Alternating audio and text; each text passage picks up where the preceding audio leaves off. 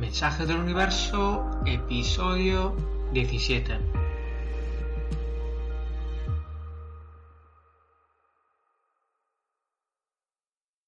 Bienvenidos a todos, bienvenidos a nuestro décimo séptimo episodio.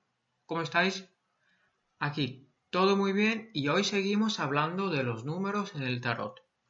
Hablaremos del número 3 en los palos de los arcanos menores y también en los arcanos mayores.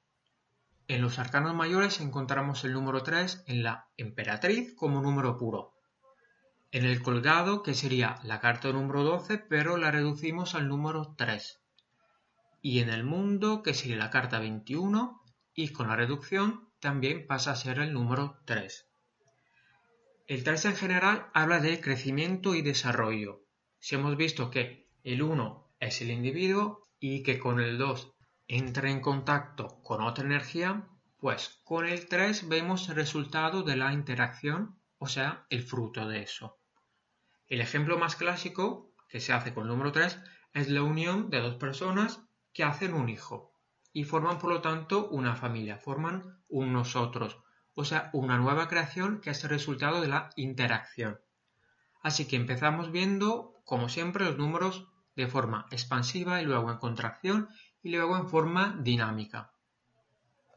El 3 de espadas cuando está en expansión nos habla de una experiencia que está creciendo de una forma que nos hace sentir incómodos y que por lo tanto crea pensamientos negativos. Si la encontramos en contracción, absorbimos informaciones e ideas del exterior y acabamos influenciados y manipulados. Si encontramos la carta en forma dinámica, las ideas que tenemos se desarrollan interactuando con el exterior y las vemos reflejadas en nuestro mundo. El 3 de copas cuando está en expansión habla de crecimiento en una relación. Cuando se contrae hay un rechazo al crecimiento de esa relación. O sea que no se quiere que la relación pase a una fase siguiente. Cuando está en forma dinámica, la carta habla de un entorno donde las emociones y las relaciones son vividas por ambas partes con un deseo de construir algo más. El 3 de bastos en expansión trata de un impulso creativo. Hay un desarrollo en el trabajo y también en los negocios. Cuando está en contracción no sabemos cómo actuar para que una pasión pueda transformarse en realidad o para que nuestro trabajo crezca. O sea que no sabemos cómo actuar. Cuando tenemos la carta en una forma dinámica, las cosas avanzan y crecen, movidas por los esfuerzos y las acciones apasionadas. El 3 de oros en expansión habla de juntar los recursos para formar algo juntos. Si encontramos la carta en contracción, hay algo infértil en la unión, o sea que se juntan recursos pero no encajan y no dan el fruto que esperábamos. Y si es un 3 de oros dinámico, nos habla de ganancias por haber invertido bien los recursos que teníamos y por lo tanto dará frutos. Ahora pasamos a los arcanos mayores y encontramos la emperatriz. Cuando la tenemos en expansión, hace que sus pasiones se transformen en realidad con fuerza. Cuando se contrae, el tiempo se ralentiza. O sea que lo que hemos planeado aún está en gestación y cuando está en forma dinámica usa su toque fértil para que ella y los demás consigan con más facilidad lo que desean. Pasamos al colgado. Cuando está en expansión percibe una realidad totalmente nueva, por lo tanto ya no encaja para nada con su vida anterior. Cuando lo tenemos en contracción, sufre. Y este sufrimiento se debe a que no sabe cambiar de idea o de punto de vista, o que no quiere hacer este cambio. Cuando es dinámico, después de una mala temporada, consigue una iluminación y la aplica a su realidad para transformarla. Y acabamos con el mundo, que si está en expansión, habla de juntar todos los elementos para crear una situación o una experiencia de plenitud.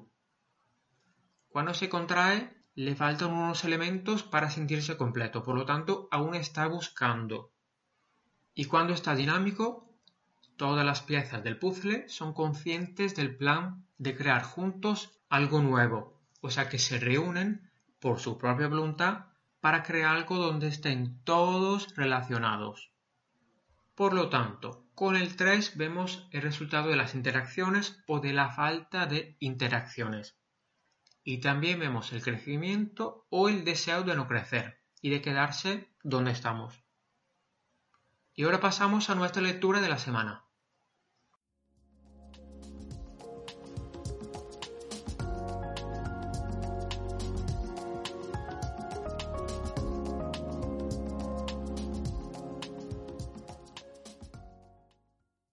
Esta semana el universo nos habla a través de la carta del diablo. Y la carta ha salido invertida. Por lo tanto nos habla de adicciones y obsesiones. Se trata de cuando empezamos a hacer algo por curiosidad o por probar y vemos que nos gusta y seguimos haciéndolo.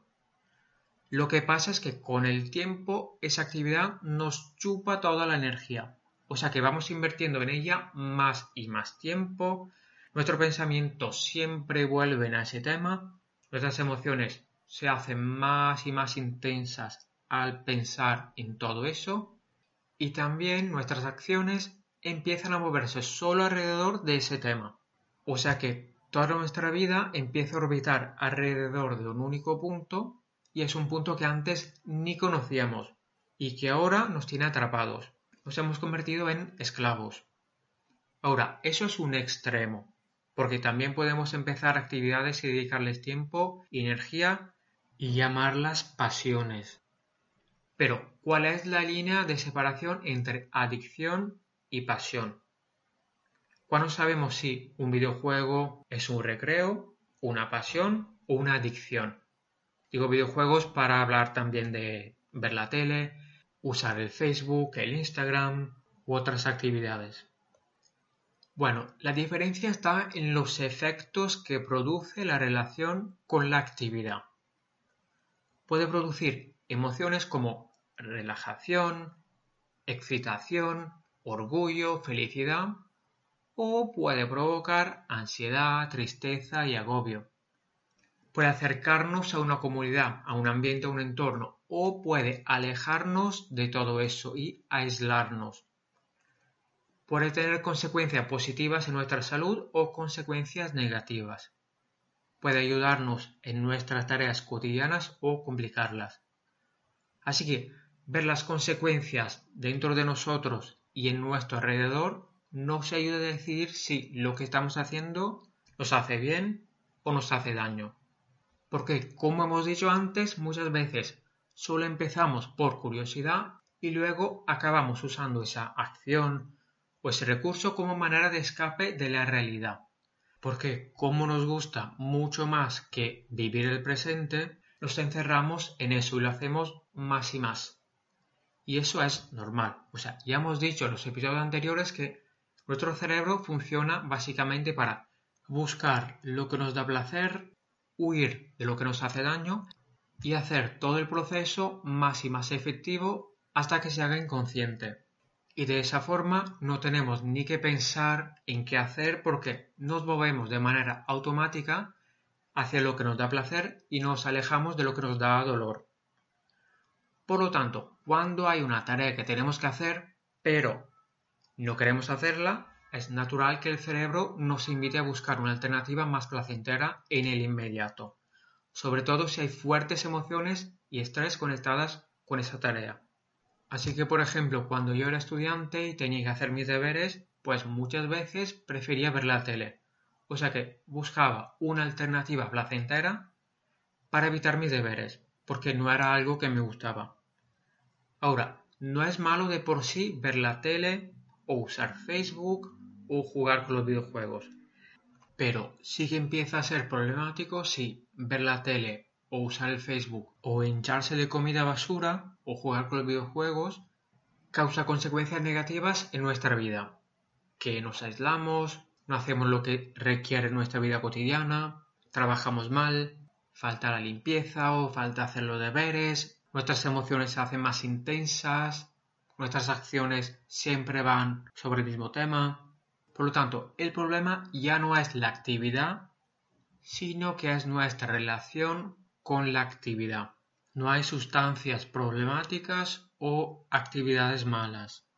Hay un mal uso y malas relaciones con sustancias y con actividades. Y también hay que recordar que ver los efectos positivos y negativos es algo personal, porque hay gente que come sano y hace deporte y lo vive bien, pero muchos dicen que esas personas están obsesionadas y son dependientes del gimnasio. Así que cada uno tiene que medirse a sí mismo y no podemos usar el metro de otro. Hay que evaluarse y ser lo más objetivo posible. Para ver en qué punto estamos, o sea, si es una pasión, un hobby para pasar el rato, una adicción, un recreo, hay que evaluar algunos puntos. Los vamos viendo ahora. Número 1. Ver por qué lo estamos haciendo. Ver la causa. Número 2. Los pensamientos asociados a lo que hacemos.